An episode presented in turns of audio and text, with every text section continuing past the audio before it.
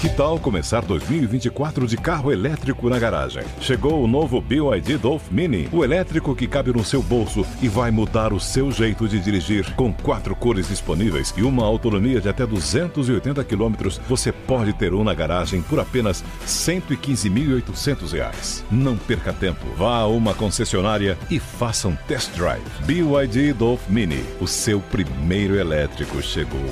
No trânsito, escolha a vida fosse o responsável por esse clima tenso, sem enxergar ou sem desejar enxergar a realidade é, que vem exatamente do Supremo Tribunal Federal e do TSE, os atos mais arbitrários que temos visto contra as quatro linhas do jogo, da Constituição. É, isso não pode acabar bem, porque quando alguém como o Rodrigo Pacheco, senador, presidente do Senado, fala em é, união, o que isso quer dizer na prática é uma união só deles, excluindo qualquer um à direita. Isso não está certo. 10 horas em ponto. Repita. 10 horas. E termina aqui essa edição do Jornal da Manhã. Ouvinte, espectador, muito obrigado pela sua audiência. Lembrando que as informações sobre a CPI da Covid, na sequência no Jornal da Manhã, segunda edição, e também nos flashes no Morning Show. Para rever as reportagens e os comentários, é só baixar o Panflix. Muito obrigado mais uma vez e voltaremos amanhã, Adriana. Até lá. Combinado. Tiago Berraes, valeu por hoje. Até amanhã às 6 da manhã. Boa terça-feira para todos nós. Tchau, tchau. Até.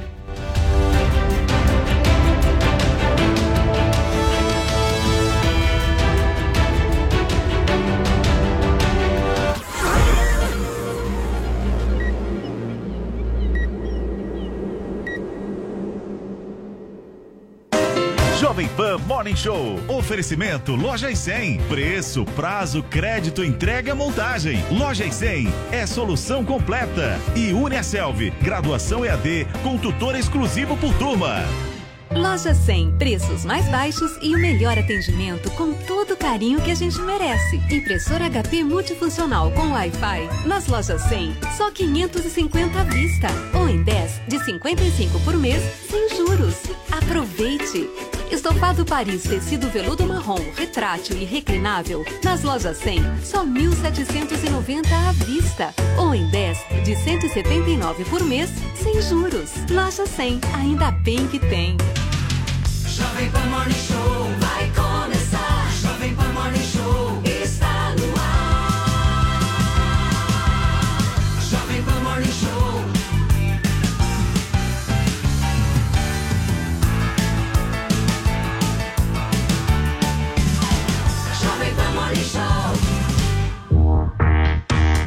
Fala, minha excelência, bom dia. Ótima terça-feira para você que acompanha a programação da Jovem Pan. Nós estamos começando aqui mais um Morning Show, a sua revista eletrônica favorita, sempre de segunda a sexta-feira, das 10 às 11h30 da manhã, aqui na Pan, ao vivo, no rádio, no YouTube e na Panflix. E hoje, terça-feira, muita coisa pra gente comentar. Minha voz tá péssima, mas aqui é compromisso com o trabalho. Aqui a gente vai até o final, Paulinha. Já que vai, vai, né? E temos uma hashtag aqui, porque no programa hoje a gente vai ter muitos casos de hashtag parece, mas não é, né? Será que teremos carros voadores? Será que Pyong traiu sua ex-mulher? Será? No Se não tiver reality? traído, vai ser trágico. né? Será que a hashtag parece, mas não é? Ou será que é? Eu não sei. E vocês vão responder isso com a nossa tag e comentando todos os assuntos do Morning Show. Quero ver o nosso squad do Photoshop, esse pessoal, entendeu? Que interage aqui com as imagens do Morning Show, que dá prints, que faz memes. Vão participar então aqui no Twitter, hashtag parece, mas não é. Muito bem, Paulinha. Vini, que mais E que a aí? gente vai ter no programa de Será que vai ter golpe? Parece, mas não é, né? Augusto Heleno ontem esteve no direto ao ponto, né, Paulo Matias? E disse que por enquanto não vamos ter intervenção militar. Ah, por enquanto É, por não, enquanto legal, não, o momento legal. ainda, né? Não, não pede aí o uso da, da Constituição, segundo o general Augusto Heleno, mas se a coisa ficar mais grave, aí sim as Forças Armadas podem entrar na parada. A gente vai mostrar tudo que ele falou ontem no programa Direto ao Ponto aqui da Jovem Pan, comandado brilhantemente pelo nosso Augusto Nunes. Vamos falar também, Paulo, sobre o TSE que está mirando agora é, contas nas redes sociais que supostamente estariam espalhando fake news. E também vamos receber aqui no nosso estúdio hoje o deputado estadual, professor, cientista político Eniose Kukie, que vai falar sobre a situação do Afeganistão. E como a Paulinha já bem adiantou, Alex Rufo também estará aqui com a gente para falar sobre os carros voadores. Paulo Matias. Muito bem. Joel Pinheiro da Fonseca, você parece esquerdista, mas não é? Eu fiz um teste ontem, Paula. Eu fiz um teste, eu queria É, saber ontem- qual que é a minha posição política. Afinal, eu sempre me considerei centro-direita. Fiz o teste, lá respondi várias perguntas.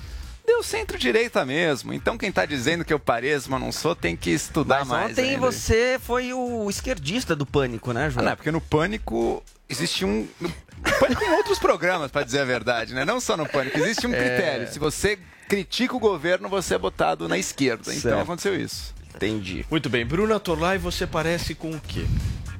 Bom, público que tem que dizer, né? Eu espero ser mais do que parecer. Opa, gostei. viu? Gostei. Belíssima. E ó, Paulo, nós, nós vamos é, fazer daqui a alguns dias, porque o público tá pedindo a volta do quadro de bate-pronto. É, Tá pedindo? Tá pedindo. Eu, eu cancelei, né, Você devido a alguns, cancelado, alguns né? ruídos né, que internos. Muito bom. Mas a Bruna, inclusive, tá Muito pedindo pra, porque ela falou: eu tenho poder de síntese. Claro. Eu vou conseguir então participar. eu vou conseguir fazer.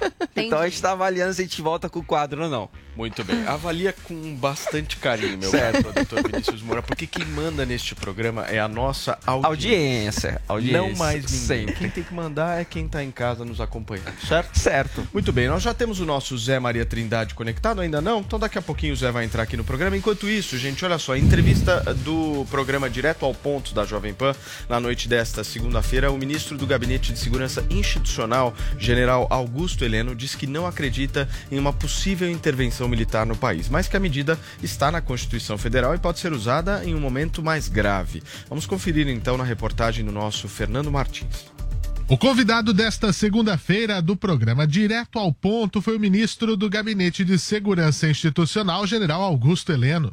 Augusto Nunes e os jornalistas convidados falaram sobre vários assuntos, mas o foco da sabatina ficou na questão da interferência dos poderes na República. Heleno foi perguntado sobre a possibilidade de acionamento do artigo 142 da Constituição, que fala sobre a interferência das Forças Armadas no país para garantir os poderes constitucionais.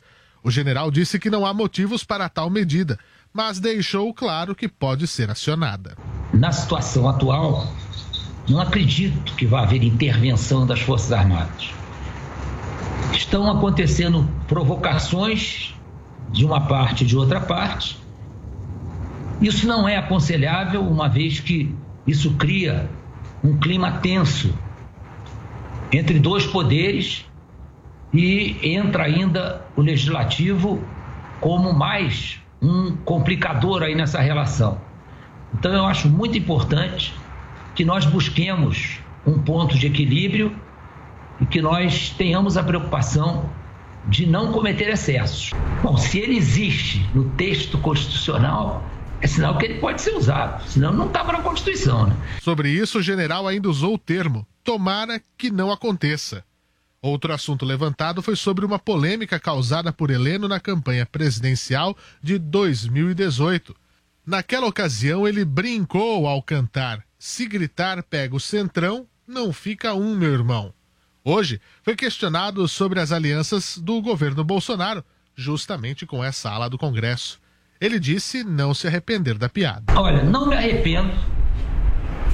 Estão é, trazendo esse assunto para uma época completamente diferente. A musiquinha aconteceu na campanha presidencial. É uma coisa boba, uma coisa absolutamente eventual. E transformaram isso num cavalo de batalha. Pô, o, o presidente tem todo o direito de buscar a governabilidade.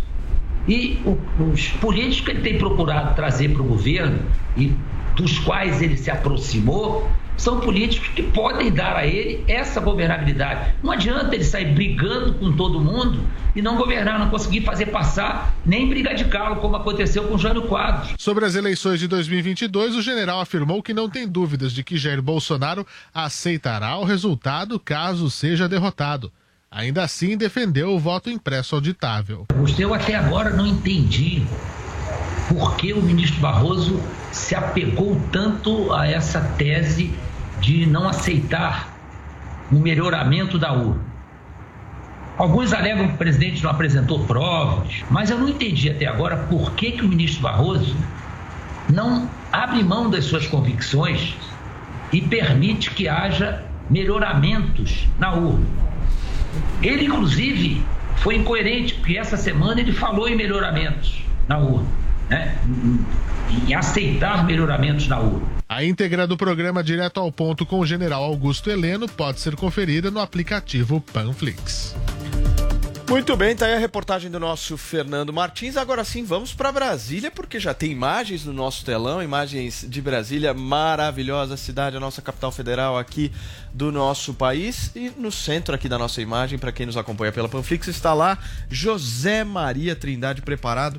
Zé, eu quero saber de você, o que, que você achou dessa entrevista de ontem eh, do general Augusto Heleno no Direto ao Ponto e se ele traz alguma novidade que a gente já não tenha debatido aqui no programa. É, o quadradinho aqui, o Planalto Central do país é conhecido aqui pelos brasilienses como quadradinho mágico, né? Um quadrado do Distrito Federal entre mais Goiás do que Minas Gerais. Olha, Paulo, esta fala do ministro, primeiro, rara, né? Ele dá poucas entrevistas e é, ponto para o direto ao ponto do Augusto Nunes, né? E para Paula, a grande produtora, e isso é muito importante e foi muito repercutido aqui em Brasília. Principalmente é sobre o que pensa ali o, o, o interior do Palácio do Planalto e como lidaram com esta aproximação do Centrão. Era muito esperada essa fala do ministro, principalmente quando ele disse que aquela história de se, se gritar pega ladrão, não fica um meu irmão. Mas o Centrão é assim mesmo, está acostumado a ser humilhado, só não admite perder dinheiro. O Centrão admite tudo, humilhação e tal, perder dinheiro não. E agora é, é, a gente vê exatamente o que pensa o, o- o interior ali em volta do presidente Jair Bolsonaro sobre esse acordo com o Centrão. Vê com naturalidade, e o ministro Heleno mostra exatamente isso.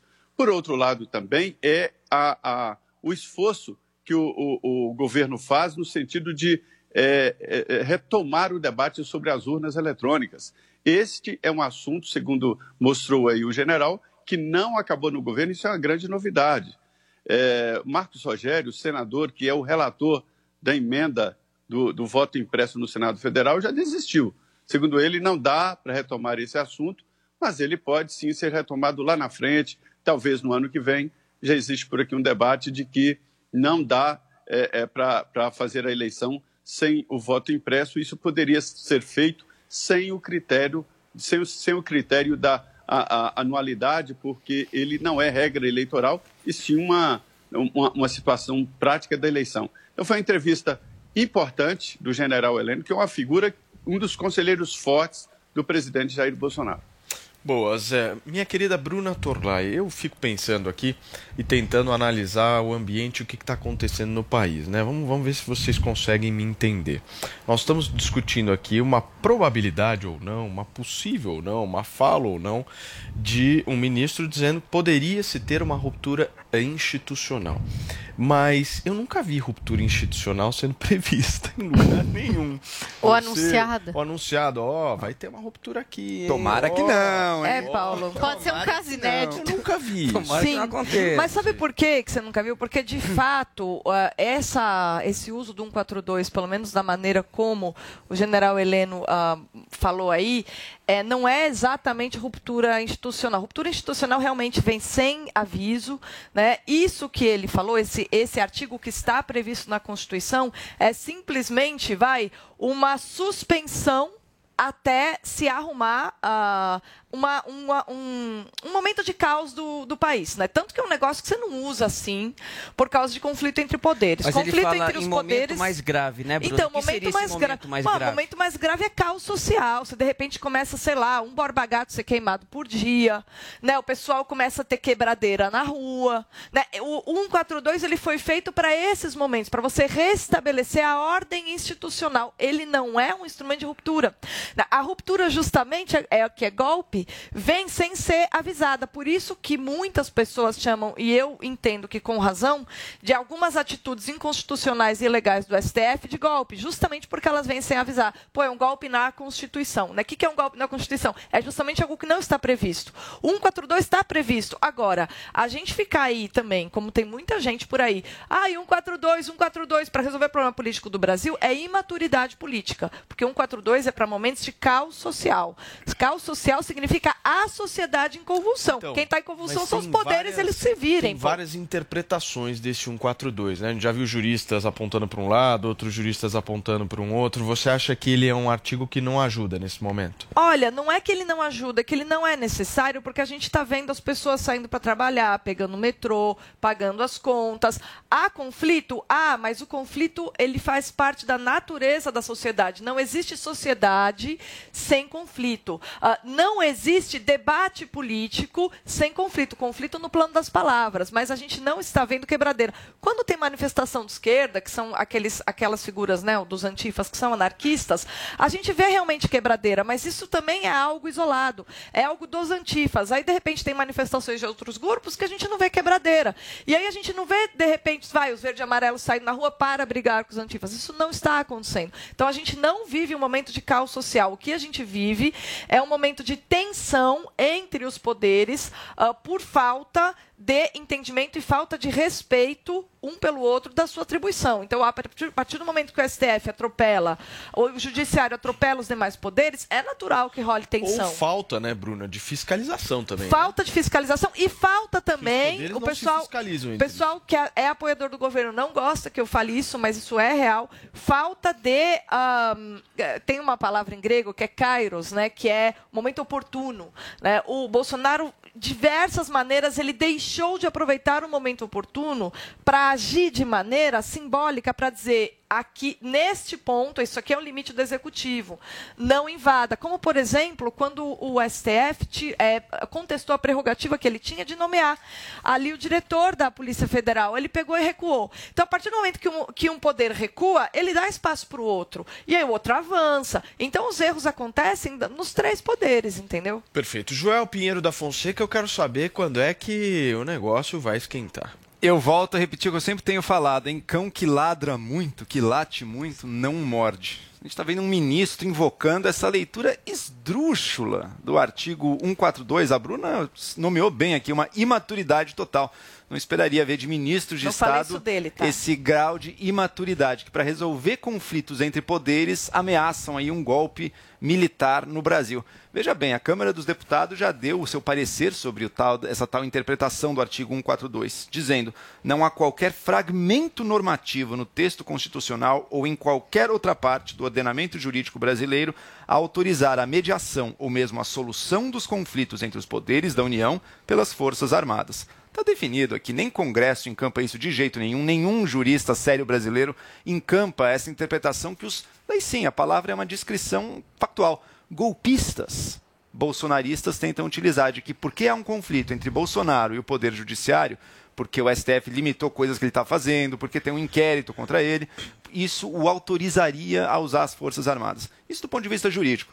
Mas do ponto de vista prático, eu também vejo a mesma coisa. O Bolsonaro ele é fraco. Ele ameaça, ele fala, ele diz que vai ter a reação, ele diz agora chega, acabou. Não chega a nada.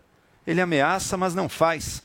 Em resposta ao Supremo outro dia, ele estava dizendo que a grande resposta dele, a reação seria mandar um pedido de impeachment contra Barroso e Moraes. Como reação já é a coisa mais frouxa que você pode imaginar, porque o negócio ia cair morto desde o dia 1. Mas nem isso ele fez. Ele falou que ia fazer ontem, nem sequer mandou o tal do pedido do impeachment.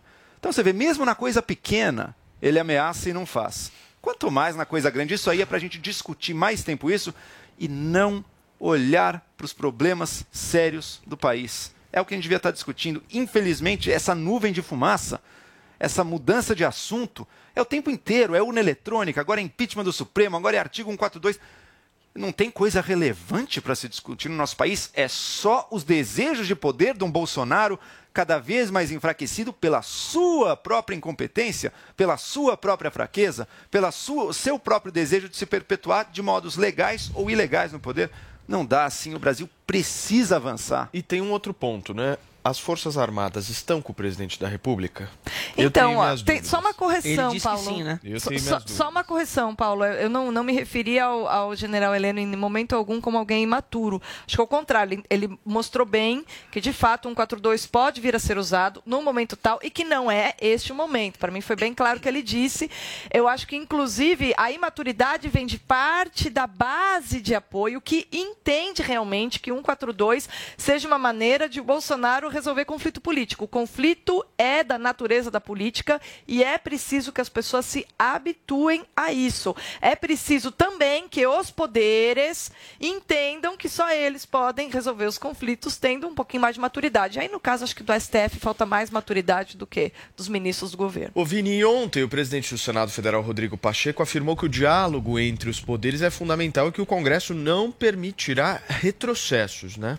É isso, Paulo. Inclusive, o Rodrigo Pacheco ontem esteve reunido com o presidente da Câmara também, o Arthur Lira, e com o ministro da Casa Civil, Ciro Nogueira, até para parar um pouco essas arestas, essas crises eh, políticas que têm ocorrido, dessa discussão toda de voto impresso, de urnas eletrônicas e também recentemente desse possível pedido de impeachment, de investigação que o presidente Jair Bolsonaro pode eh, pedir contra ministros do STF. E ontem tivemos duas manifestações pelo Twitter, tanto do presidente do Senado, Rodrigo Pacheco, como do presidente da Câmara, o Arthur Lira, falando aí sobre harmonia entre os poderes. Vamos mostrar primeiro do Rodrigo Pacheco o que ele falou. Aliás, senador, libera o seu Twitter aí, né? Porque você bloqueou o Twitter, fica difícil de ver. Você, como presidente do Senado, deveria deixar. Twitter privado? Como É, assim, tá bloqueado, privado? tá privado o, E quem o Twitter ver? dele. Hã? Só- E só quem quem ele segue. aprova. Só quem ele aprova, É. só quem já seguia ele, né? Mas eu acho que ele, enquanto presidente do Senado, É público, deve- né? né? É, deveria,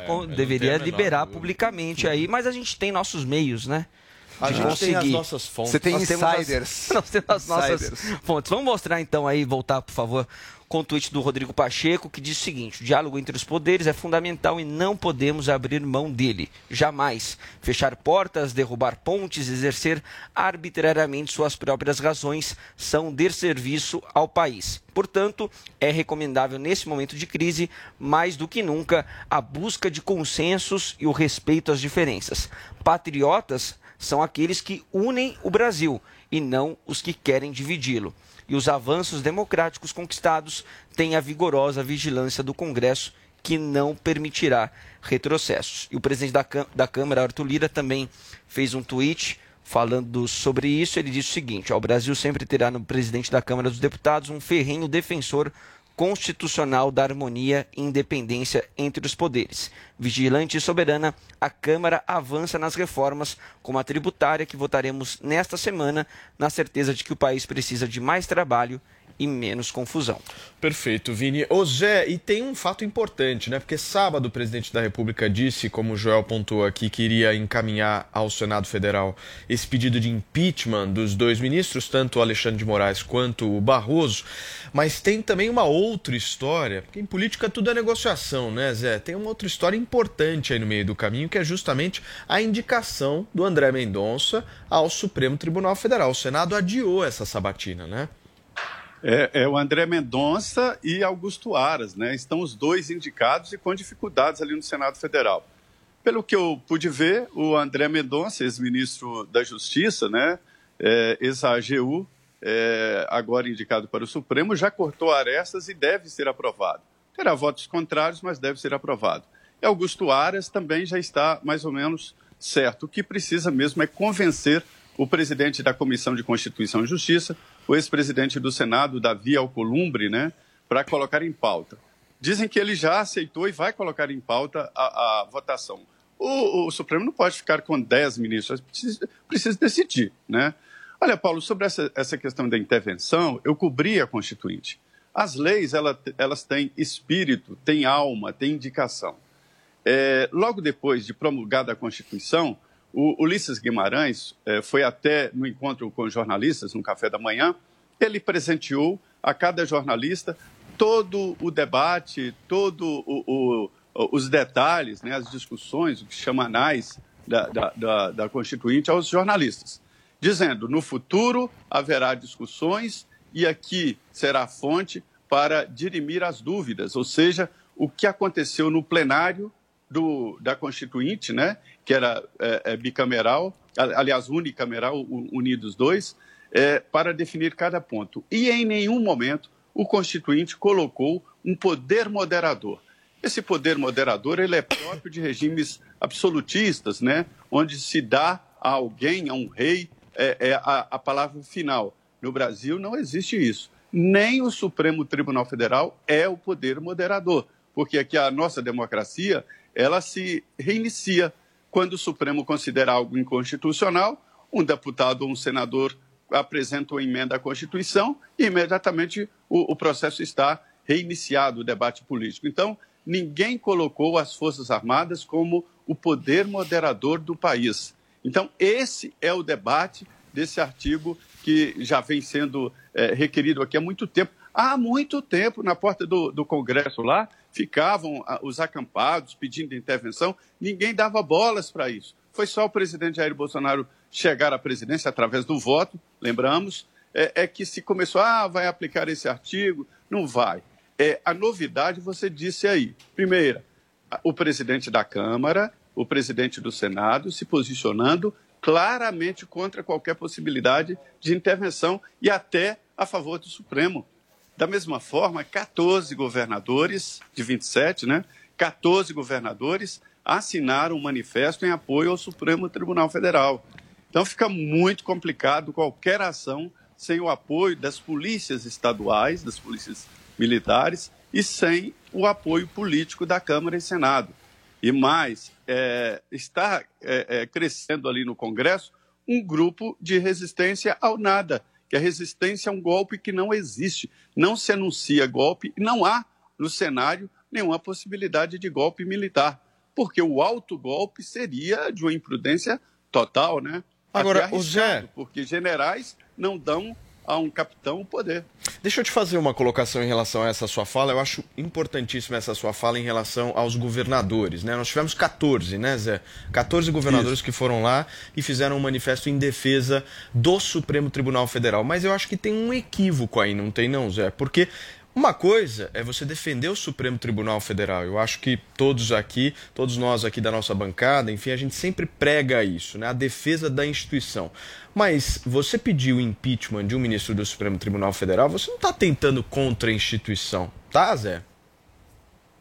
Não, a- absolutamente não. Esse apoio dos governadores é diante dessa discussão vazia, repito, de que haverá um golpe, que o presidente está preparando um golpe. O golpe não se anuncia, porque isso forma essa resistência, né? Não há isso. O, o pedido de impeachment é natural. Qualquer um, não precisa nem ser presidente da República, você pode chegar lá e apresentar um pedido eh, contra um ministro do Supremo, protocolar lá no Senado Federal. Não existe mesmo essa preocupação aí eh, eh, de golpe. Esse apoio dos governadores aí é, é em nome de uma disputa com o Supremo. Vamos falar aqui com todas as letras. O Congresso sempre travou ali com o presidente da República uma disputa por espaço.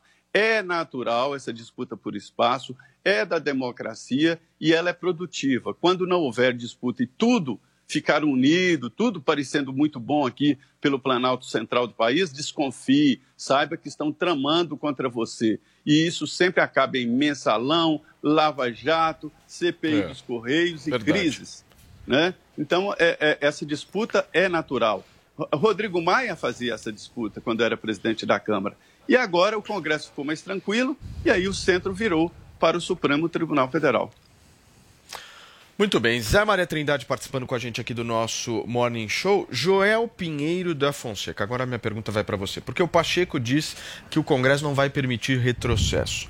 Mas você não gostaria de ver sendo discutido o impeachment ministro- de um ministro do Supremo Tribunal Federal? Não seria importante isso para o país? Olha, Paulo, eu vou fazer uma distinção aí. Se houver evidências claras de uma prática criminosa por parte do ministro, sim. Eu lembro de levantarem, por exemplo, suspeitas de corrupção, de que o ministro vendia sentença ou de que tinha um conluio com as partes interessadas, de, de escritório, enfim. Não tenho nenhum detalhe sobre nada disso, mas já vi sendo levantadas suspeitas de corrupção sobre vários ministros. E se de fato isso for substanciado, sim. É necessário daí que essa pessoa não esteja ocupando o cargo mais importante do judiciário, chefe do poder judiciário e ministro do Supremo Tribunal Federal. Diferente disso, é querer o impeachment de um ministro por você discordar do conteúdo das decisões dele. Porque eu acho que a Constituição não é isso, ela é aquilo, porque eu discordo. Isso não é motivo para impeachment. O Bolsonaro ele está mirando justamente naqueles que ele vê como seus inimigos políticos. Isso aí é um pedido de impeachment. Se acontecer, eu estou achando que nem vai acontecer mais, porque ele falou que era segunda-feira, não foi. Mas se acontecer, é totalmente sem mérito e não é à toa que vai morrer na praia também. Mas Agora eu volto prisão, ao ponto. Uma prisão dessa ser feita sem, por exemplo, se passar pela Procuradoria-Geral da República, isso é um procedimento normal. Que a polícia pediu ali, da, da prisão do, do, do Roberto Jefferson, pedido pela Polícia Federal. Olha, é o abuso da preventiva no Brasil, Paulo. Mas daí é um problema mais sério que a gente tem que discutir no judiciário inteiro e na prática criminal inteira. Quantas vezes a Lava Jato não fez isso? Quantas. O abuso da preventiva é uma questão jurídica real do Brasil. Você deve punir a pessoa depois de julgado. E não usar a prisão preventiva como, ah, já vamos colocar ela na cadeia um pouquinho aqui para mostrar que a força ou para mostrar que estamos trabalhando e tudo. Isso é um erro. O Barroso, por Isso exemplo, qual seria o motivo? Porque ele defende as urnas eletrônicas? Esse é, o, esse é o motivo pra pro impeachment do Barroso. O Barroso Não eu tem não vejo motivo. mas o Alexandre tem de Moraes eu motivo vejo. nenhum. Não Alexandre de motivo Moraes pode ter essa discussão sobre vejo. sobre as Não tem prisões. motivo. Toffoli Inquérito também. ilegal, inquérito ilegal, Inquérito- é, inquérito uma O qual é a do Toffoli inquérito? também, Sabe qual é a questão do inquérito? É um inquérito de autodefesa. O que está sendo discutido aqui é o direito.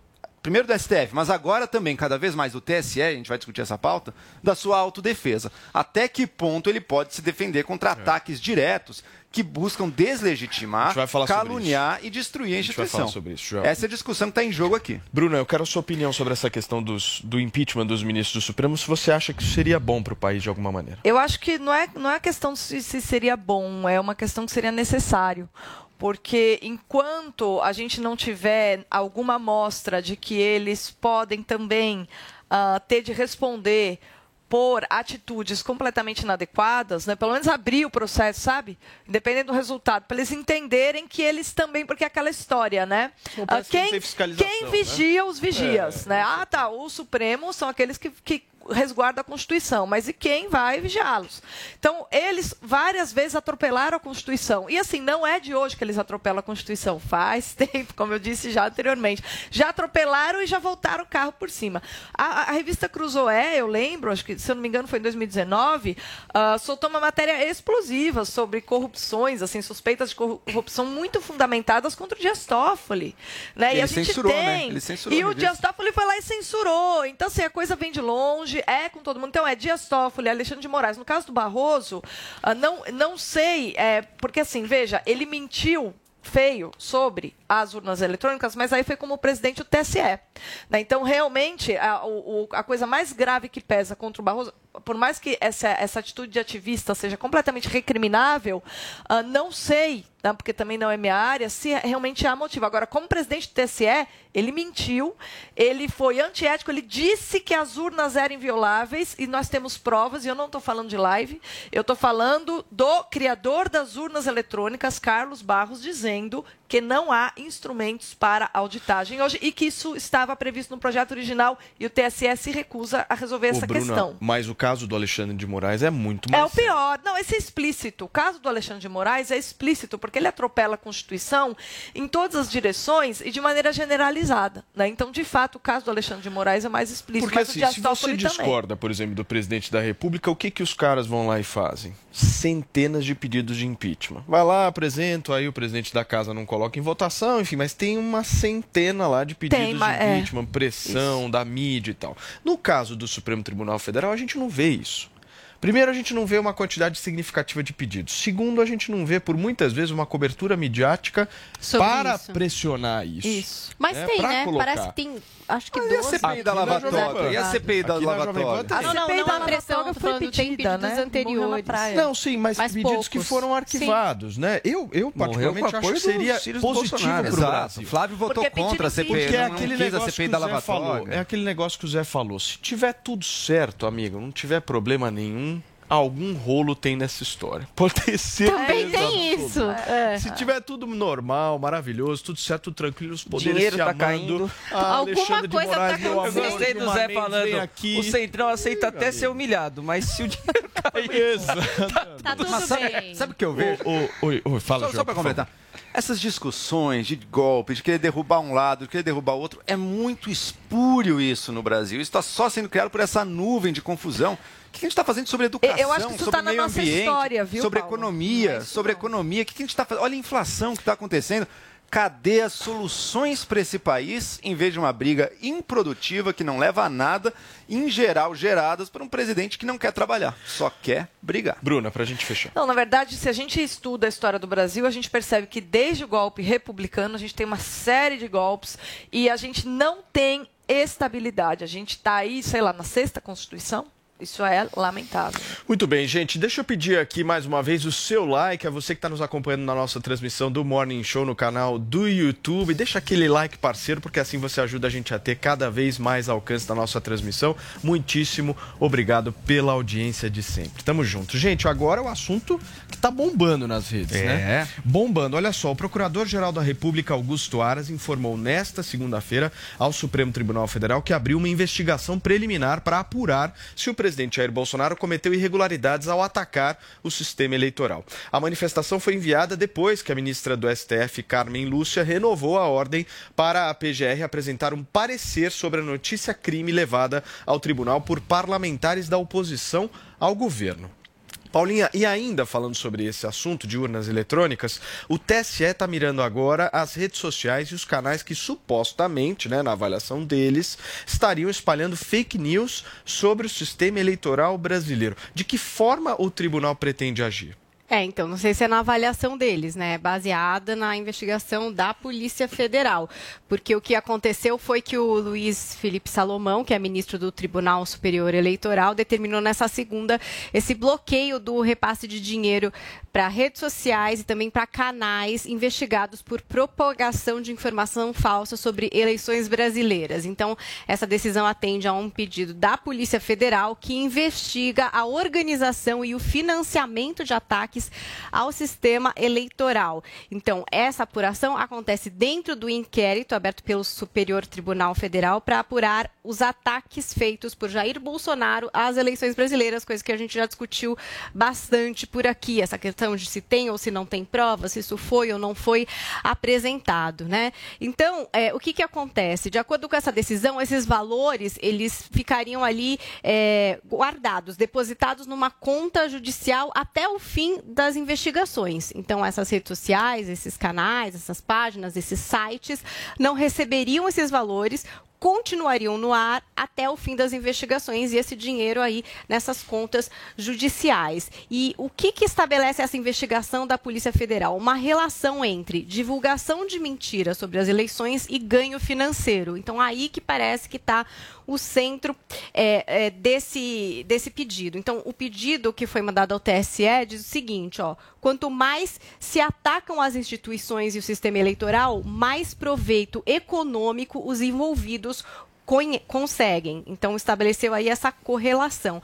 A investigação demonstraria que não há uma tentativa por pa- por parte desses grupos eh, de aperfeiçoar esse processo eleitoral, eh, de, enfim, falar apenas mais sobre isso, mas que tem sim ali a, a indicação de impulsionar denúncias falsas e desinformação e como meio de ganhar dinheiro. Agora esses investigadores buscam identificar quem financiaria, quem estaria por trás aí dessa divulgação em massa de informações falsas. Olha o que consta na decisão do TSE é, aqui do ministro. Eu vou ler para vocês, ó. O direito de crítica, de protesto, de discordância e de livre circulação de ideias, embora inseparável do regime democrático, encontra limitações, por exemplo, na divulgação de informações e dados enviesados ou falsos, ou ainda no que se convencionou denominar como desinformação.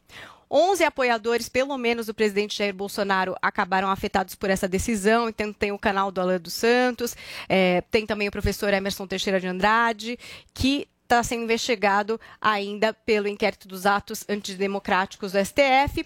E ainda de acordo com essa decisão do ministro Luiz Felipe Salomão, é, olha o que ele entende que esses investigados estão fazendo. Vou ler para vocês. Questionar as instituições sem qualquer respaldo concreto, colocar em dúvida a segurança e a confiabilidade das urnas eletrônicas, atacar a imagem da justiça eleitoral, minando a confiança da população nas instituições e, em última instância, atuar de modo a comprometer as bases da democracia, parecem constituir atos que se converteram em verdadeira forma de obter dinheiro. Os efeitos deletérios dessa prática são nítidos.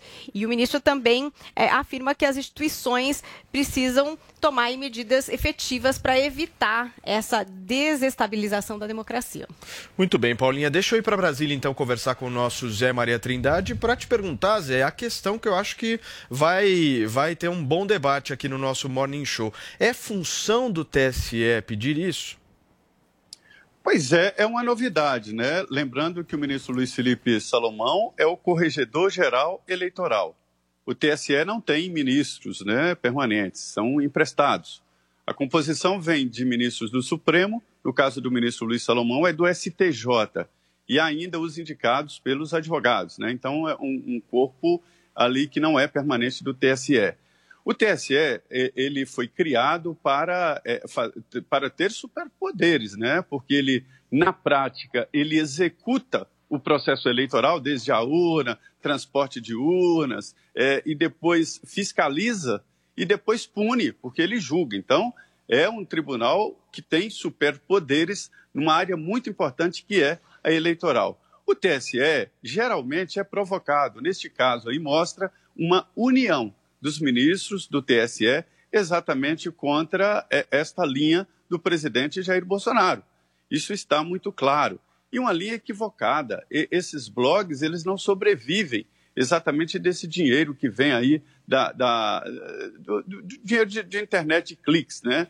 Aumenta-se o, o, clique e isso significa que o, o, a população, o povo está querendo aquilo, né?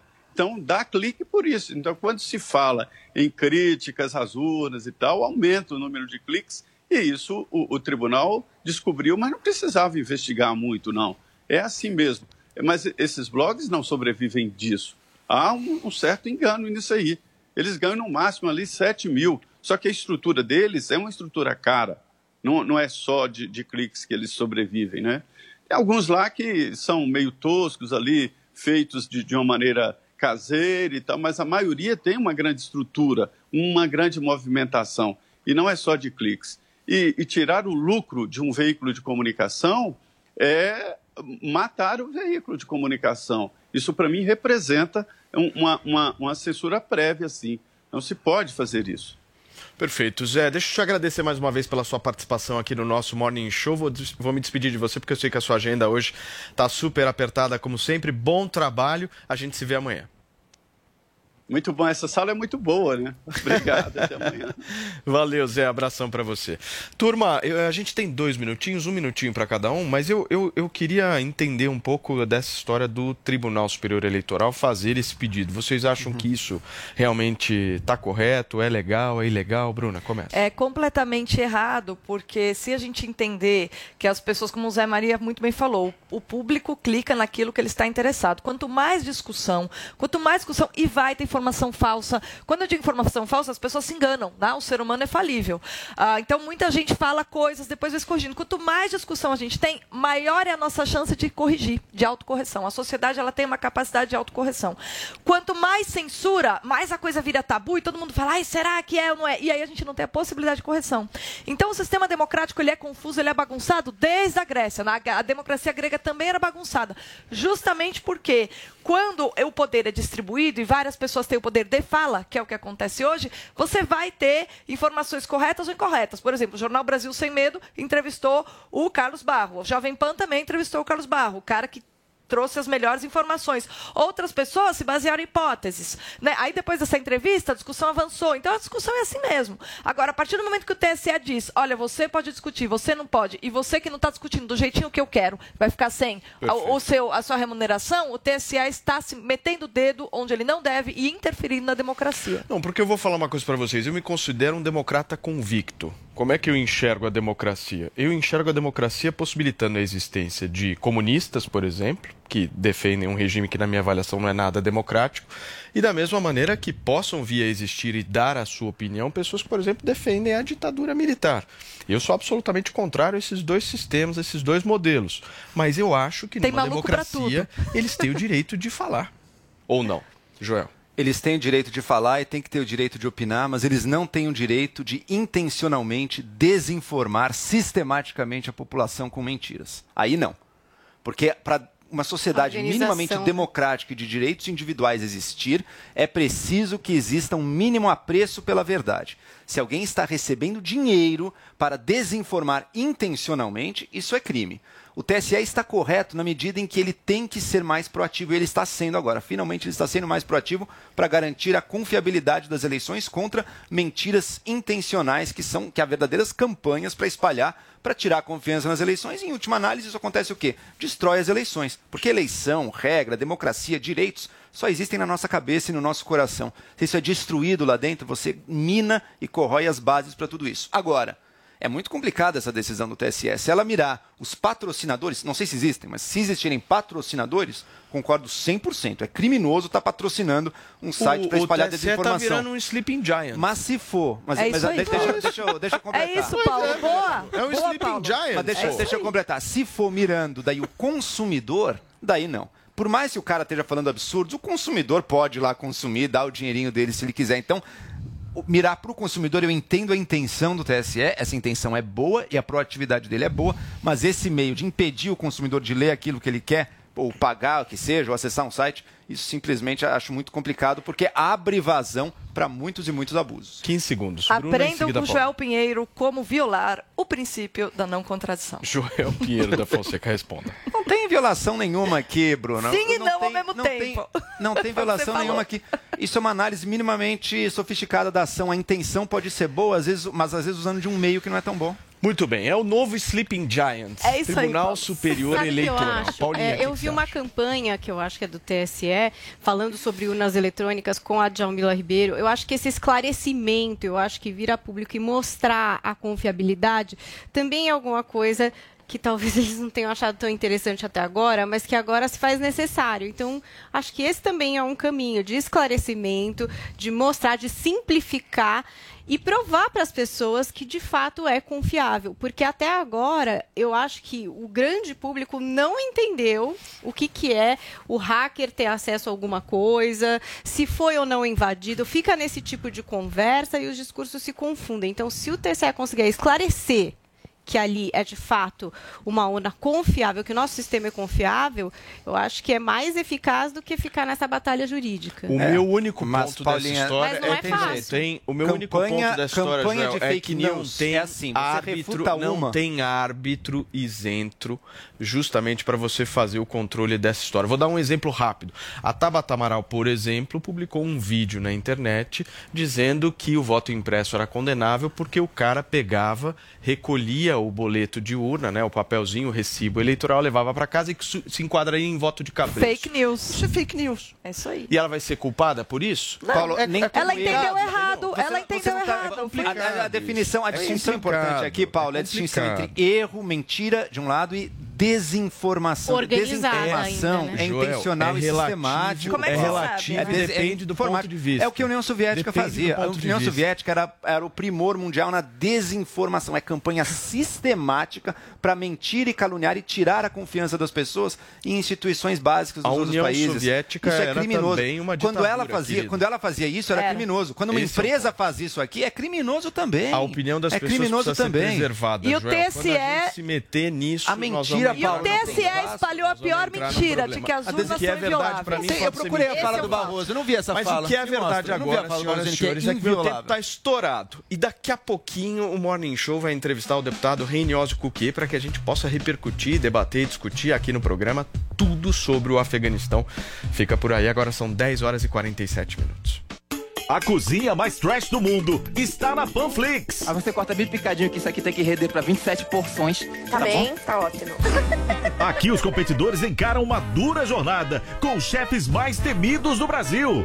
Cinco, 5 segundos dá pra fazer muita coisa. três segundos. dois. Mito que é mito. O que foi, Furril? Nada. Fala na cara. Tonabo, eu estava aqui e a sua produção me entregou essa vassoura. O que, que eu faço? Olha, varre e voa! E ele não leva desaforo pra casa. Vamos lá pra pergunta! Bolsonaro, minha sogra vai fazer aniversário. O que eu dou de presente pra ela? Dá pra ela uma cama redonda, porque quem dorme em cama redonda é cobra enrolada! Baixe agora na App Store ou no Google Play, no celular ou tablet. Panflix, a TV da Jovem Pan de graça na internet.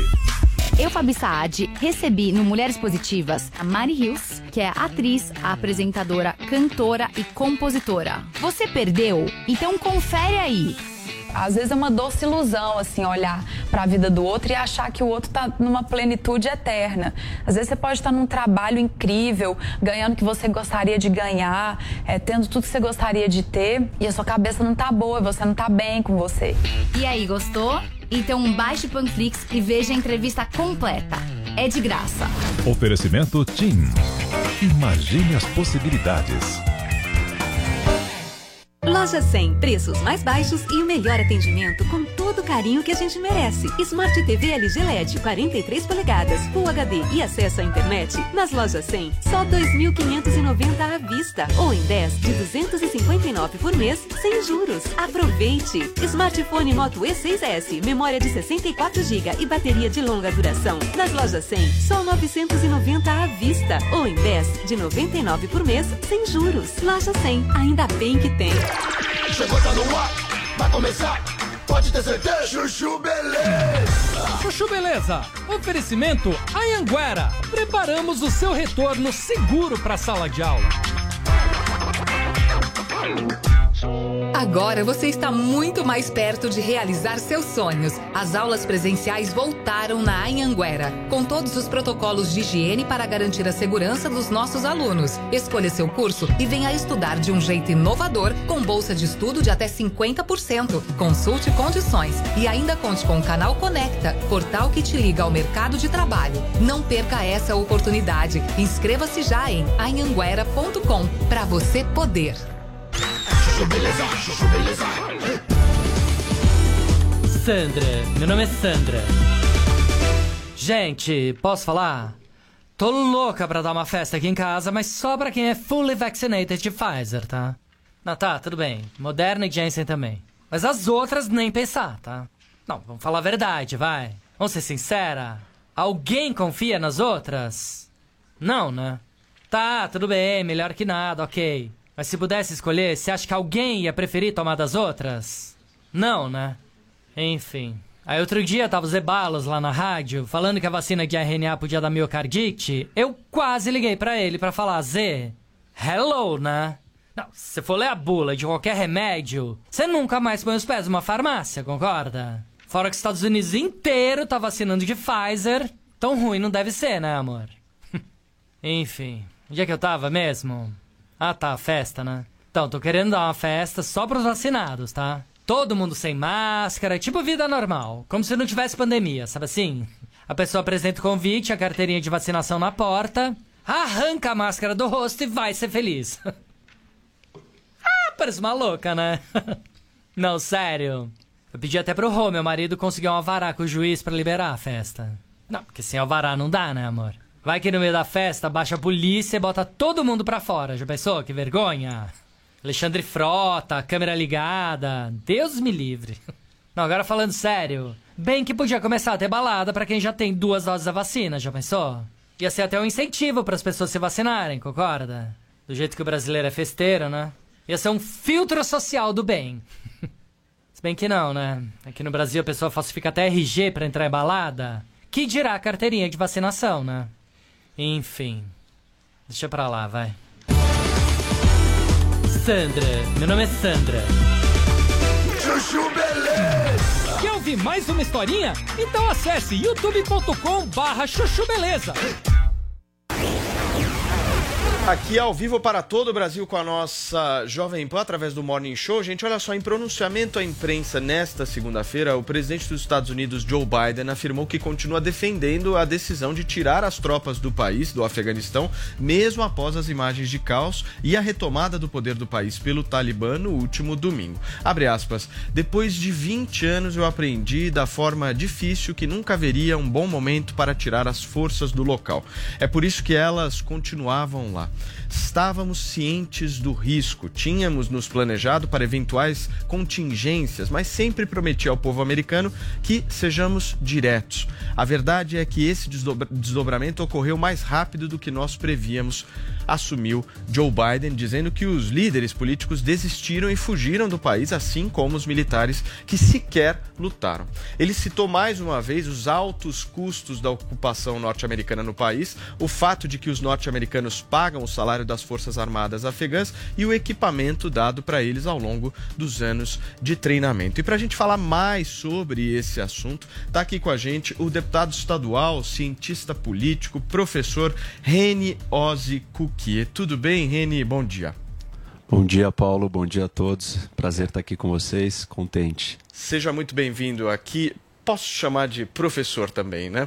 Professor Rene, é o seguinte, eu queria a tua avaliação sobre essa declaração do Biden, né? Como é que você vê toda essa história no Afeganistão? Você que estudou muito isso, você que tem um conhecimento gigantesco aí sobre o tema, mas eu quero saber, o governo Biden está começando, você acha que isso vai ficar marcado até as próximas eleições americanas no governo Biden como algo extremamente negativo? Acho que é assim, Paulo. A gente tem que fazer uma separação é, entre análises da decisão de sair do Afeganistão e a forma como foi feita. A discussão sobre ficar ou não no Afeganistão, ela é muito complicada e dificilmente dá para defender continuar lá. Essa mais longa guerra da história dos Estados Unidos, são 20 anos de guerra, 2,2 trilhões de dólares gastos com isso, inúmeras vidas e tal. A discussão ou a crítica que a gente pode fazer é a maneira como isso foi feita. Acho difícil sustentar uma defesa de continuar ali.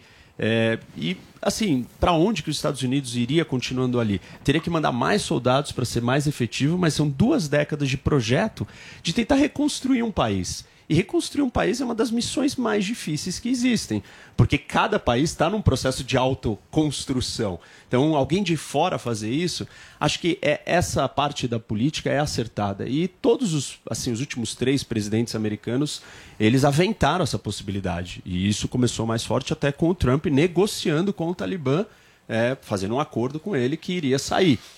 É, agora, como foi feito, é, já é uma discussão diferente. Tem alguns pontos que foram errados, no meu ver, que é a questão do Biden não ter coordenado com os outros aliados né, dos Estados Unidos, afinal de contas, eles ficaram lá lutando junto com os americanos nessa guerra. E ele só decidiu, vamos sair e pronto, não vou conversar, o que, que vocês acham, vamos fazer isso junto. Depois tem essa questão da forma como foi feita, que isso é assim é o que nós estamos assistindo as imagens do caos todo ali é obviamente porque foi desorganizado. E tinha e tem um dilema que não é simples né? As pessoas estão assim pô mas como que os Estados Unidos faz isso? Você não podia debandar ou retirar sair em debandada é, imediatamente evacuar a embaixada? Porque quando você, fa você faz isso você dá um sinal claro estamos abandonando o país. E aí a, o Talibã se sente mais seguro e o governo do Afeganistão fica mais temeroso. E, enfim, é você acelerar esse processo. Então, você não podia é, tirar todo mundo ali muito rápido. O que, que você fez? Você foi deixando até o último minuto. Mas ninguém esperava que as forças de segurança, ou esse é um dos erros talvez dos americanos, achar ou não perceber que eles iriam é, ser derrotados tão facilmente. Na verdade, eles desertaram, desistiram de lutar, não queriam lutar, não tinham motivação para lutar. Ô, Reni, mas o que, que faz agora, por exemplo? Então, agora nós já temos aí o Talibã assumindo o poder, estão lá, enfim, as pessoas querendo fugir do país. O que, que os Estados Unidos devem fazer agora? Bom, os Estados Unidos vão ter que sair de lá. E o máximo que eles têm que fazer é preservar a vida de todos os outros que eles têm que tirar de lá de dentro. Quem que eles têm que Proteger tirar? os refugiados. Os refugiados quem são? Quais são os refugiados que precisam ser protegidos? Aqueles que ajudaram o governo americano durante esses 20 anos. Tem tradutor, tem político, tem um monte de gente. Fala. Reni, qual que é o papel da ONU nessa história toda? Ontem eu vi um monte de gente questionando isso. Ah, mas e a ONU? Mas o que, que é a ONU? Cadê a ONU agora? Qual que é o papel da ONU numa situação como essa? Você trabalhou lá, né? Trabalhei no Conselho de Segurança. Eh, o que acontece que as pessoas não têm essa clareza, Paulinha? A ONU ela é, um, ela é uma organização intergovernamental. O que, que é isso? Ela faz o que os países querem que aconteça. Então, os países todos precisam sentar juntos e falar: temos que fazer alguma coisa com o Afeganistão. Tá bom, eles podem até concordar com isso, mas fazer o quê? Se os Estados Unidos, que é a maior potência do mundo, ficou 20 anos lá tentando consertar, construir o país, não conseguiu e decidiu sair, e ninguém mais quer ficar lá, historicamente a gente teve eh, ao longo de eh, várias, vários impérios que tentaram dominar o Afeganistão e não conseguiram.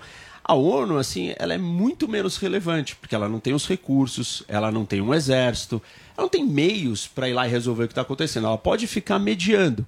Mas que tipo de mediação é essa? Com o Talibã? O Talibã é um grupo fanático, Dá pra mediar com o fundamentalista. Talibã, É, Não enfim, dá. não, não tem, Meio não tem difícil, negociação. Né? É, É a ONU vai ficar ali tentando é, coordenar, conversar com os outros países. Vamos fazer alguma coisa. Alguém que tenha influência sobre o Talibã, peça para ele não fazer isso. O Talibã tem até dito que ele não vai perseguir quem está lá. Mas ninguém acredita e a gente já tem várias evidências e histórias que estão acontecendo nesse momento de perseguição do- daqueles que estavam no poder, é, mulheres, enfim, toda a história que a gente já sabe no que o Talibã acredita, que é num governo religioso. Bruna. É, professor, o que, que eu queria saber? Na verdade, o senhor disse, né? Ah, não, mas os Estados Unidos, nem os Estados Unidos conseguiu dar um jeito no Afeganistão. Mas a gente vê que a China, que também está num, tá num processo de expansão, tem um projeto imperialista, ela se parece ter se acertado, ou pelo menos está procurando ter um consenso com o Talibã. Ah, você acha que isso é possível, que a China, por ser também uma ditadura e não ter, como o Ocidente, essa exigência de que direitos humanos sejam respeitados, talvez consiga fazer algum tipo de parceria, já que ela tem talvez interesse em por ela vender infraestrutura, por ela procurar mercado, ela se acertar ali para ter um- uma colaboração com o Afeganistão, coisa que os Estados Unidos não conseguiu?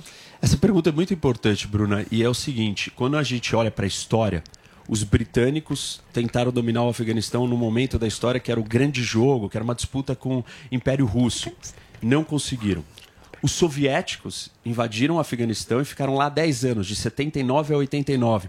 Não conseguiram. Os americanos vieram no século 21, 2001, depois do ataque de 11 de setembro, por isso que eles vão para o Afeganistão, né? é importante a gente lembrar isso.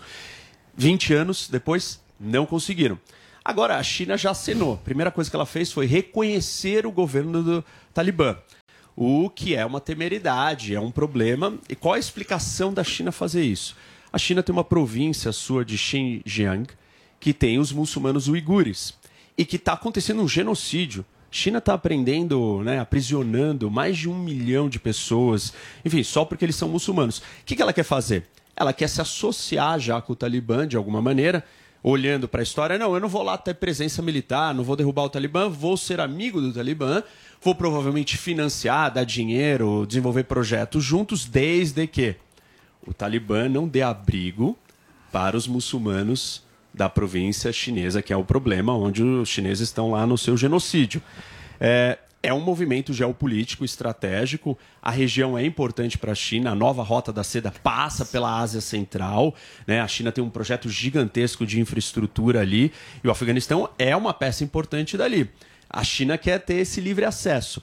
Mas os o projeto chinês eh, da infraestrutura toda eh, na Ásia Central também não está sendo mil maravilhas. Primeiro, muita corrupção. Depois, os chineses eh, tomam espaços e querem vantagens que às vezes os próprios países que no começo acharam legal depois não gostam mais. Então, não vai ser tão fácil assim para a China, mas óbvio, mostra o projeto de poder chinês, mostra a facilidade deles de se aliar com um grupo como o Talibã. E essa é uma realidade do mundo de hoje nas relações internacionais. Talvez a China, eh, sem dúvida, seja o maior problema para o mundo, ou o maior desafio que o mundo tem que lidar. O mundo democrático, o mundo ocidental. Aqui no Brasil nós temos um puta aliado do Talibã. PCO. PCO. Partido da Causa Operária. Joel Pinheiro da Fonseca, sua pergunta. Rene, eu queria trazer a discussão um pouco mais para o Brasil. Assim, o que, que um país como o Brasil pode fazer num caso desses? Talvez uma política de negociar e receber refugiados, não sei o que, a- que possibilidades há para o Brasil. Mas eu queria te colocar também. Você hoje em dia é deputado estadual. Mas você, pelo menos até pouco tempo atrás, ambicionava aí um cargo federal, possivelmente, senador ou algum outro cargo de maior relevância nacional. E pelo que eu vi, você rompeu aí com o Partido Novo e não se pretende mais se lançar para o Senado. É isso? Quando é que a gente vai ver você realmente decidindo e ajudando a definir sobre política Ó, o brasileira? Joel conseguiu emendar a coisa. Joel hein? Pinheiro da Fonseca Caramba. o Talibã É o Talibã. do Senado Era uma Federal. pergunta só, vô. Era uma pergunta só. Boa, Joel. Ô, Joel, vou, vou fazer uma, uma correção. Eu saí do processo seletivo. Ah. O meu projeto do Senado continua. É, Tá. Enfim, não, não, ainda estou no novo, é, sou deputado, vou continuar cumprindo as minhas obrigações, meu compromisso, mas o projeto do Senado está vivo, super vivo. Eu acho que a gente precisa de uma renovação é, no Senado no sentido de nós temos um problema geracional ali. A gente precisa de energia, pessoas que queiram ser senador para ser senador. E não que o Senado seja usado como é, um banco de reservas ou um, uma- um lugar de aposentadoria, final de carreira, não tem mais outra eleição para eu concorrer, então vou para o Senado e fico ali esperando. A gente precisa, São Paulo precisa ter um Senado forte, ativo, com energia, com vontade de fazer. Eu acho que maximizar o impacto hoje no Brasil, o Senado é um lugar interessante, dado todo as conquistas que eu fiz aqui no Legislativo. Acho que eu trabalhei muito bem o Legislativo, que é uma casa colegiada, que é um lugar de, de composição, de articular, de negociar. Porque não é só você. Você tem um número ali na Assembleia, né, aqui no Estado de São Paulo, são 94. No Senado são 81. Então você precisa conseguir construir coisas com os outros. E essa parte do. Enfim, do que eu acredito que eu estou entregando e da minha habilidade. Então o projeto do Senado eh, continua vivo. Você está articulando internamente. É, eu tô buscando um lugar, uma plataforma, tô pensando qual é o caminho para eu levar isso adiante. Entendeu? Eu tô realmente nessa, nessa, nessa missão agora. É, o reino é maior que o Partido Novo. Esse é o ponto. E aí tem alguns, algumas cabeçadas que se dão ao longo da vida. Certo, Joel Pinheiro da Fonseca? Eu acho interessante. Não outra parte qual, foi o, qual foi a coisa com o processo seletivo ali? Era um. Olha, eu, eu acho que o Novo está num momento. é, o- qual a vantagem competitiva do Novo? É, é um partido pequeno. É, estruturas, grupos e organizações pequenas, elas são o quê? Elas são flexíveis, ágeis e muito coesas. Aí todo mundo fala assim: não, mas nunca vai existir é, unidade ou coesão máxima. Ah, claro que não. Mas a gente precisa ter coesão e unidade mínima.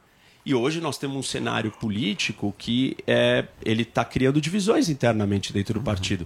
E essa coesão e essa unidade fundamental, ela não está presente. E é muitas discussões públicas, muitas desavenças públicas para um partido muito pequeno.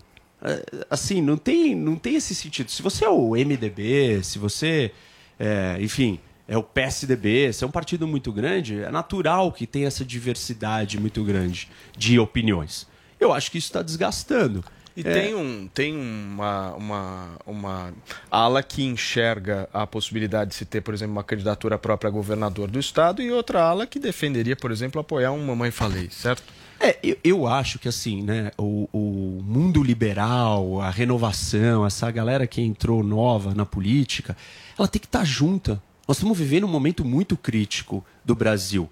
Nós temos polos populistas é, e nós temos que oferecer uma opção diferente. Então, eu não consigo entender é, essas divisões. Acho que a gente tem muito mais em comum, até mesmo dentro do novo, do que divergência. Mas a gente passa muito tempo discutindo coisas que não são é, necessário. A gente tinha que estar formando uma grande aliança com todo mundo que quer uma opção política que não seja populista. Isso sim que a gente precisa. E não é isso que está acontecendo.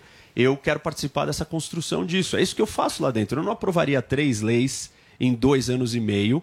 É, não teria sido relator da reforma da Previdência, presidente da Comissão de Relações Internacionais, agora vice-presidente da Comissão de Relações Internacionais, vice-presidente da CCJ, se eu não fosse articulador, conversasse, se eu não construísse soluções coletivas. E eu não estou vendo isso acontecer, entendeu? Estou vendo a gente perder muito tempo é, com coisas que não são o essencial. Muito bem. Olha, gente, nós entrevistamos aqui no Morning Show o deputado estadual, professor, cientista político Rene Ozzi Cuquier. E para quem quiser te seguir nas redes sociais, Instagram qual que é? Rene Ozzy Cuquier, meu nome, né? H-E. Puta nome difícil, hein? Nome fácil, né? Por isso, por isso que vocês podem no YouTube ver lá Professor Rock, que é H-O-C, são Boa. as iniciais. Que também é, tô postando um monte de vídeos sobre o que acontece no mundo. YouTube também, Professor Rock. YouTube Professor É um canal Rock, legal. isso, Eu vi um vídeo legal teu do Afeganistão, um vídeo inclusive Saiu longo, 30 ontem, minutos. É, é, Show tá de indo bola. super bem. Muito bem, Reni, obrigado, viu? Obrigado, gente. aí Prazer por ter aqui. participado aqui, Até do mais. Gente, olha só, fica por aí, porque na volta a gente vai falar sobre um tema do interesse de Joel Pinheiro da Fonseca: carros voadores. São 11 horas e 7 minutos. Se você tem alguma pergunta pra fazer, é melhor pensar bem, porque ele não foge de nenhuma. Eu tenho um filho que só gosta de mulher feia. O que você acha? Eu acho que ele puxou o pai. Mitadas do Bolsonaro. Eu tenho um filho e esse filho me revelou que é gay. Ele perde algo com isso? Perde sim. O quê? As pregas! Mitadas do Bolsonaro no Panflix. Baixe agora na App Store ou no Google Play, no celular ou tablet. Panflix, a TV da Jovem Pan de graça na internet. it. Na graduação EAD da Uniaselv, você constrói o seu futuro de um jeito único. Único porque só aqui você tem um tutor exclusivo para sua turma, experiente na área do seu curso. E também porque dá para estudar até pelo celular, com navegação gratuita, patrocinada pela Uniaselv. Viu só? Aqui o ensino é superior mesmo, com nota máxima no MEC e mensalidades a partir de 169 reais. Comece hoje. Inscreva-se já em uniaselv.com.br. Uniaselv. Loja 100, preços mais baixos e o melhor atendimento com todo o carinho que a gente merece. Impressora HP multifuncional com Wi-Fi. Nas lojas 100, só 550 à vista. Ou em 10, de 55 por mês, sem juros. Aproveite! Estofado Paris tecido veludo marrom, retrátil e reclinável. Nas lojas 100, só 1.790 à vista. Ou em 10, de 179 por mês, sem juros. Loja 100, ainda bem que tem. Vem cá, me fala uma coisa. Quando foi a última vez que você e o seu dinheiro ficaram na mesma sintonia? Muitas pessoas têm dificuldade em lidar com dinheiro, controlar suas finanças e poupar para viver bem no futuro. Por isso, eu, Sami Dani meu amigo Doni Denútil criamos o curso Faça as Pazes com as Suas Finanças. São calculadoras, orientações e informações embasadas em conhecimentos financeiros sólidos para que você fique numa boa com seu dinheiro hoje e no futuro. Acesse agora newcursos.com.br. N-I-U Cursos e mude já a forma de lidar com seu dinheiro. Polêmica, humor e entrevistas que você só ouve aqui. De segunda a sexta ao meio-dia, na melhor do Brasil. Seara Gourmet apresenta a sua mortadela duplamente defumada. Duplamente defumada. Ela é gourmet em todos os sentidos. Veja, toque, sinta, Hum, prove. Mortadela Seara Gourmet duplamente defumada. Duplamente defumada. O Panflix já ultrapassou os 700 mil downloads e quem tem o aplicativo acessa todo o conteúdo da Jovem Pan de graça. Tem notícia, entretenimento e esporte. Tudo em vídeo para você assistir quando e onde quiser. Os maiores sucessos da programação da Jovem Pan estão lá, além de produções exclusivas. No Panflix você ouve os podcasts de maior audiência do Brasil e pode acessar a programação das emissoras afiliadas à Jovem Pan em todo o país. Você vai ficar fora dessa? O Panflix é de graça e está disponível para iPhone e Android. Vá agora na loja de aplicativos e faça o download. Jovem Pan, a rádio que virou TV. Jovem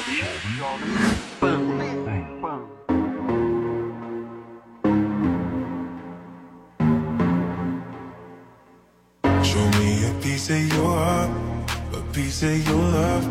I'm calling you up to getting down, down, down. The way that we touch is never enough. I'm turning you up to getting down, down. Show me a piece of your heart, a piece of your love. I'm calling you up to getting down, down, down.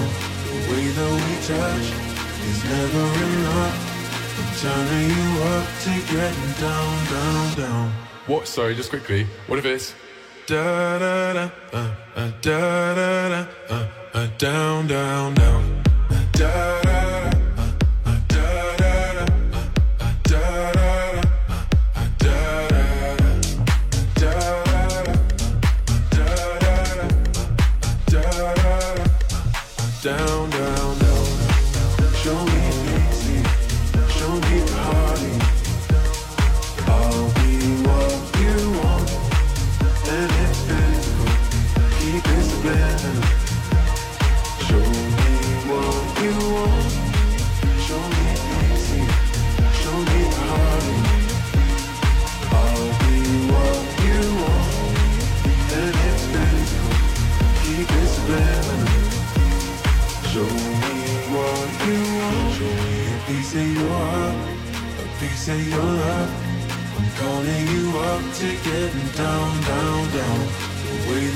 Touch is never enough. I'm turning you up to getting down, down, down. Da da da, uh, uh, da da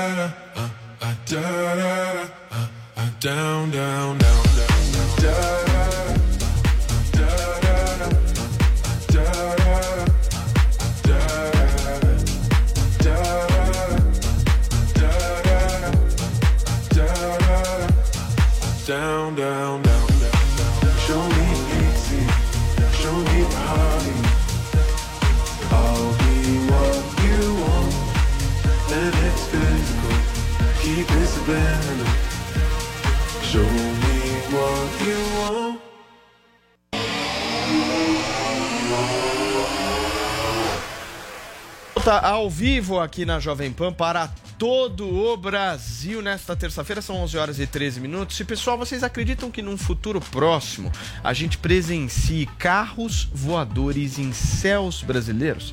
Vocês acham que isso é possível?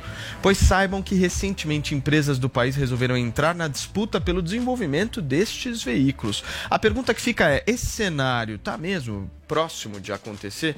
E para ajudar a gente a responder essa dúvida, tá aqui com a gente o especialista, o jornalista que manja tudo do ramo automobilístico aqui da casa, mais conhecido como Alex Ruff. Tudo bem, Alex? Tudo ótimo. Bom Beleza? dia aí pra essa linda bancada. Aliás, não é nem bancada, aqui agora é uma sala de estar. Faz tanto tempo que eu não sou convidado aqui, Paulo, que a última vez era uma bancada.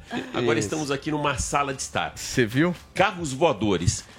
Existem dois cenários, Paulo. O primeiro é a curto prazo e o outro um pouquinho mais estendido aí para 15 anos. As pessoas fazem uma grande confusão entre drones, mobilidade aérea urbana e carros voadores. Carro voador é aquele do filme Back to the Future, né, o DeLorean, que era um carro realmente que ele tinha a parte terrestre e saía voando e tinha essa mobilidade aérea.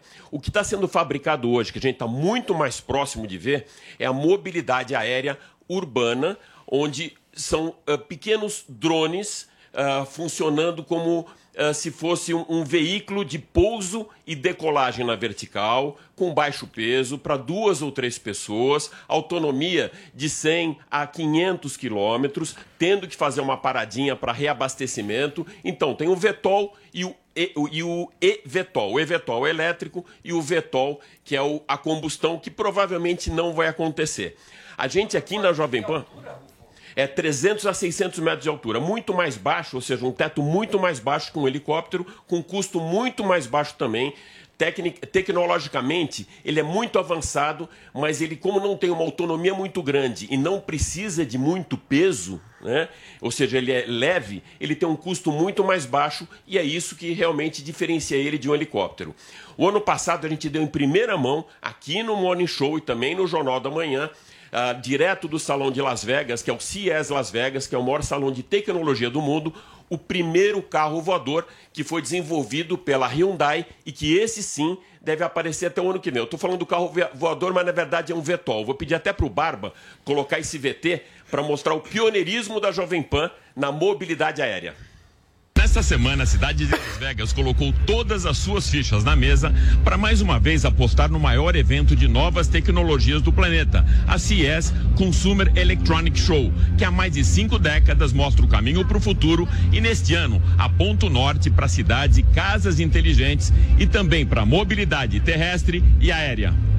A coreana Hyundai apresentou logo na abertura do evento o seu projeto conceito de mobilidade aérea, o SA1, em parceria com a Uber. O SA1 é uma aeronave compacta para cinco passageiros, impulsionada por quatro propulsores elétricos, bem no estilo dos drones, com decolagem e pouso na vertical e ideal para áreas urbanas congestionadas. A velocidade de cruzeiro é de 350 km por hora, com raio de operação de 100 km.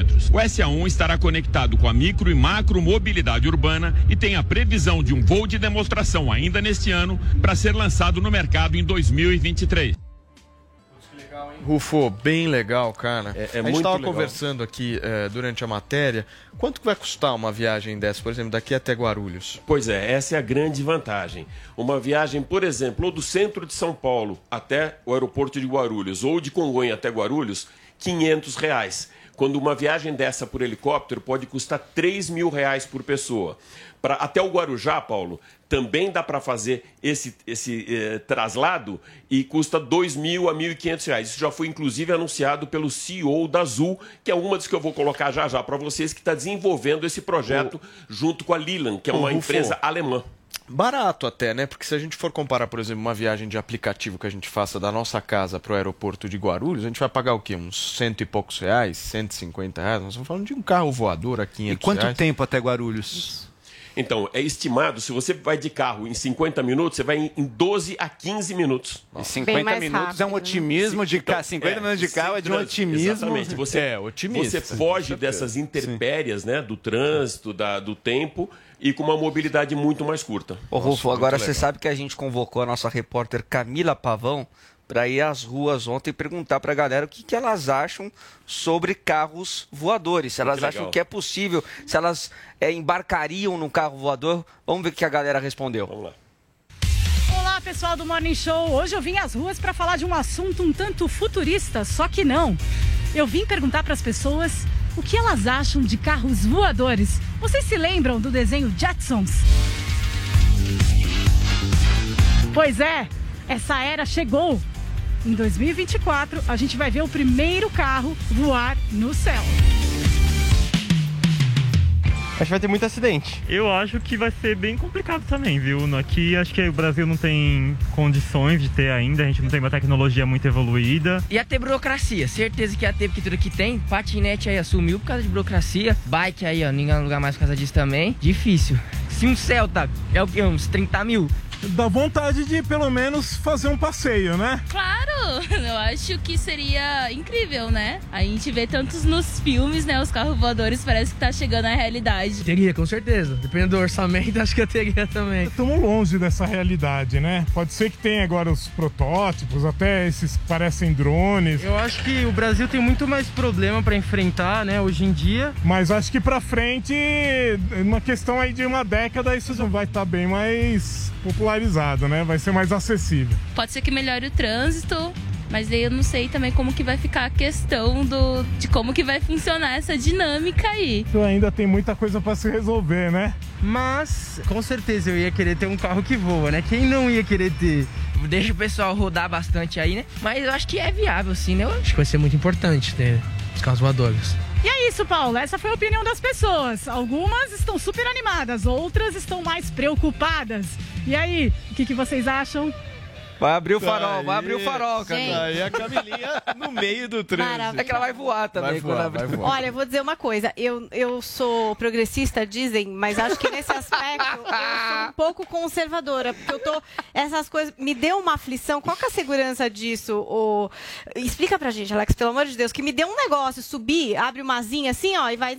É um pouco aflitivo isso aí, é seguro? Pois é. Então, o estudo que está sendo feito agora é pró-segurança e infraestrutura. Eu vou até fazer uma comparação aqui, que é esse o cuidado que as empresas têm que ter, Paulinha, que é com a guerra espacial ou corrida espacial. Isso já aconteceu no planeta lá atrás, quando a gente teve o projeto Saios, o projeto Sputnik, brigando contra Apolo e Gemini, quem chegava primeiro na Lua, quem ia primeiro para o espaço, é quem venceu essa foi o Yuri Gagarin, foi a Rússia. Do outro lado, o primeiro homem na Lua, Neil Armstrong. Então, essa corrida desenfreada é que é realmente um problema. Então, existem algumas empresas que trabalham com a inteligência desses voos, que estão programando, por exemplo, um paraquedas balístico. O que, que é isso? Aquela mesma coisa que acontece quando um piloto de caça é ejetado para fora do seu. Jesus, Alex! Eu não quero Ah, vetada. 300, 600 Tranquilo, metros. tranquilo, tranquilo. Para abrir Boa, um paraquedas, uma boa segurança. você precisa ter no meio no 900 ou 600 É. metros. E ele vai voar 600. Então, existe um outro sistema que é um retrofoguete. Aquele que a gente vê nesses Deus. filmes Ah. né, aeroespaciais, ou mesmo no pouso da Lua, para ele retardar o pouso. É o que a SpaceX tem feito também nos pousos dos aviões que o Elon Musk manda lá para fora. Então, a infraestrutura está sendo estudada. O grande problema é a velocidade disso. E quando a gente fala de eh, mobilidade aérea, mobilidade urbana aérea, existe uma integração muito grande com o ambiente. E por isso estão sendo criadas também smart cities. O que, que são essas smart cities? A, a Toyota, por exemplo, está criando uma cidade, já está quase pronta para ser ocupada o ano que vem, na base do Monte Fuji, com duas mil pessoas, sendo mil funcionários da Toyota e outros mil engenheiros e técnicos, que eles vão viver num ambiente todo controlado.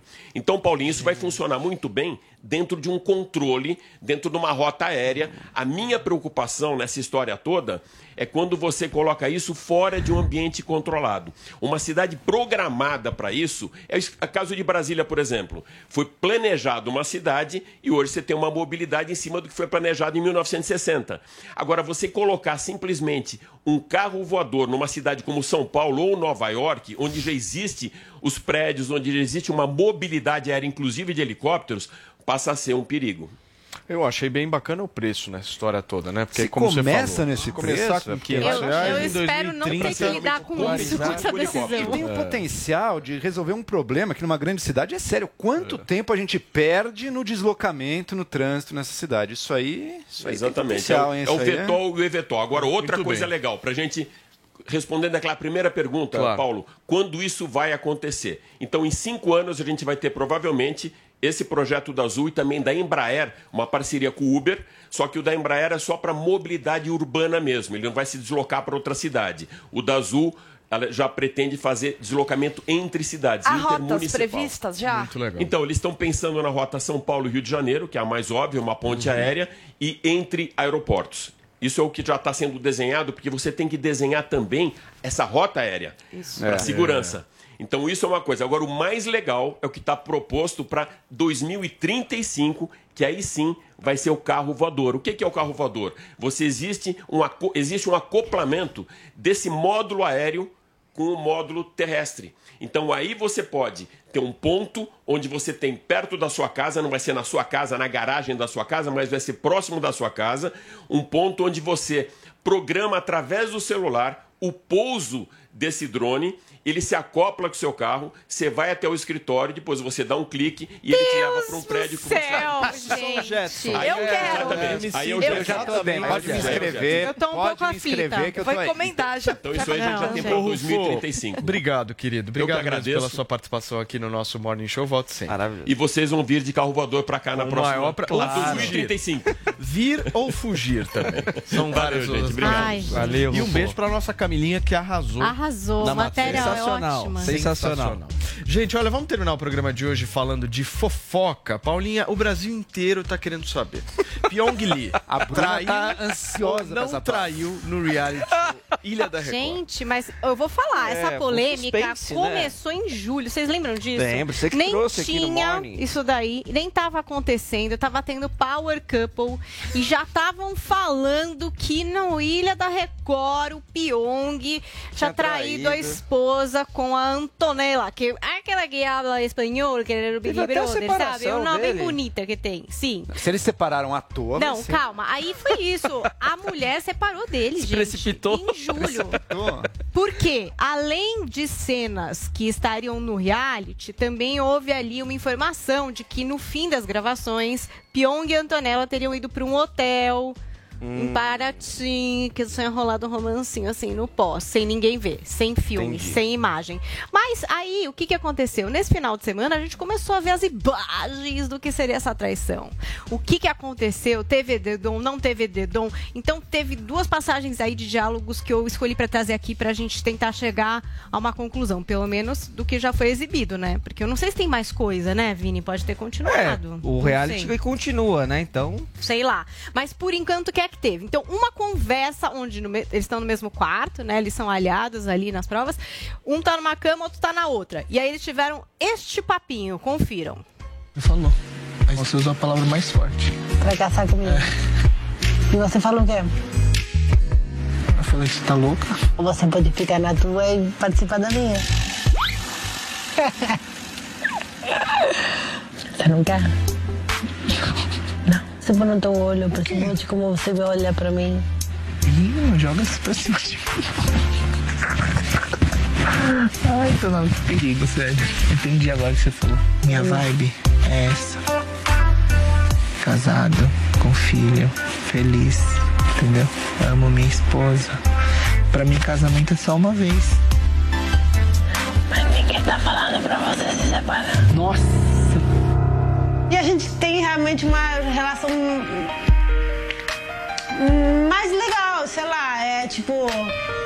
É, Não porque no é começo dessa conversa, eles estavam dizendo assim: é, você falou uma palavra mais forte, o quê? Se separar. Não. Aí falou: olha, peraí, acho que você tá entendendo errado. A minha vibe é essa: casado, com filho, casamento pra mim. E aí ela fala: mas ninguém falou pra você separar. Aí ele fala: nossa, tipo, não. Tá.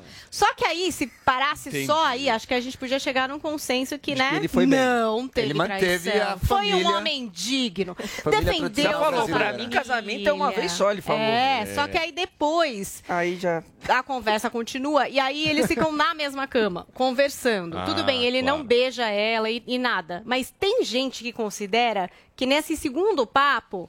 Avançou um pouco. Pois é, tem um pouquinho do papo. Dá tempo, Vini? ou Dá não? tempo, vamos lá. passar um pouquinho do papo aí, que os dois estão na mesma cama.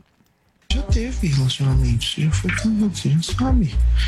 É uma questão de. Tipo, é uma aliança, é compromisso, é amor, respeito, Tem tweets, né? confiança. Você falou outra coisa. O quê?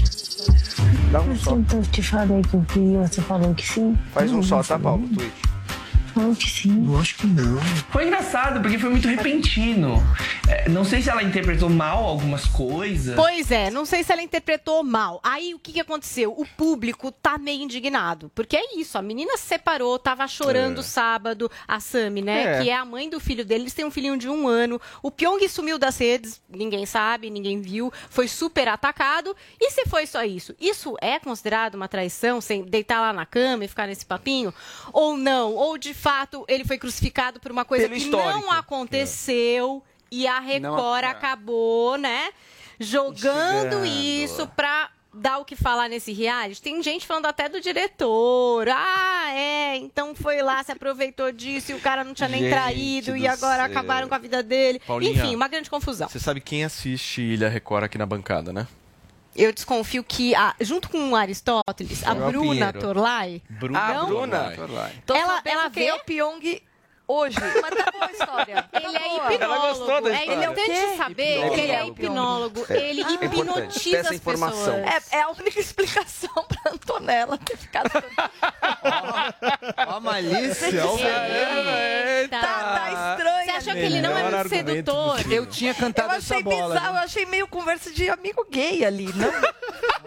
Meu Deus. Ela tava tentando O seduzir. Pyong é meio. Acho que ela tava tentando Ela tava seduzir. tentando Ele seduzir. tava É, mais. resistindo. Ela eu cantei tava- essa bola e num reality show, deitar na mesma cama, não necessariamente. Não, quer dizer, imagina, pra mim, o você é critério é claro. O critério filho, deitar não, não, lá Óbvio que tá errado, Paulo. Óbvio que tá não errado. precisa Mas não houve, Tem que transar. Não houve, não houve a conjunção Ah, carnal. que Não bom. houve a Não conjunção carnal. Imagina se Eu acho que a Sami deveria pensar nisso. Ele resistiu. Ele resistiu. Paulinha, temos tweets. Olha, a gente tem dois tweets, mas um muito especial de Tiozão Games, que é toda uma equipe de Photoshop desse programa e uma pessoa só que nem trabalha pra gente. É apenas um fã, que é o Miguel Angel Sarmiento. Ele fez a gente de Jackson. Eu sou um cachorrinho do Jackson. É. Carros voadores hoje no Morning. Então, Paulo dirige, Bruna apavorada do lado, Vini segura seu cachorrinho, é Joel. E eu estou ao telefone, Tá não sei, certo, falando com quem. É isso, ele fez essa Fazer minha montagem. charge também, tiozão. Turma, acabamos por hoje. Gente, muitíssimo obrigado pela audiência de vocês. Estamos juntos. Deixa aquele seu like amanhã, quarta-feira, 10 horas da manhã. Essa turma toda tá de volta aqui na Jovem Pan, a rádio. A melhor música. Que parceria, hein? Elton John com With Lucky Land slots, you can get lucky just about anywhere. Dearly beloved, we are gathered here today to. Has anyone seen the bride and groom? Sorry, sorry, we're here. We were getting lucky in the limo and we lost track of time. No, Lucky Land Casino, with cash prizes that add up quicker than a guest registry. In that case, I pronounce you lucky. Play for free at LuckyLandSlots.com. Daily bonuses are waiting. No purchase necessary. Void where prohibited by law. 18 plus. Terms and conditions apply. See website for details.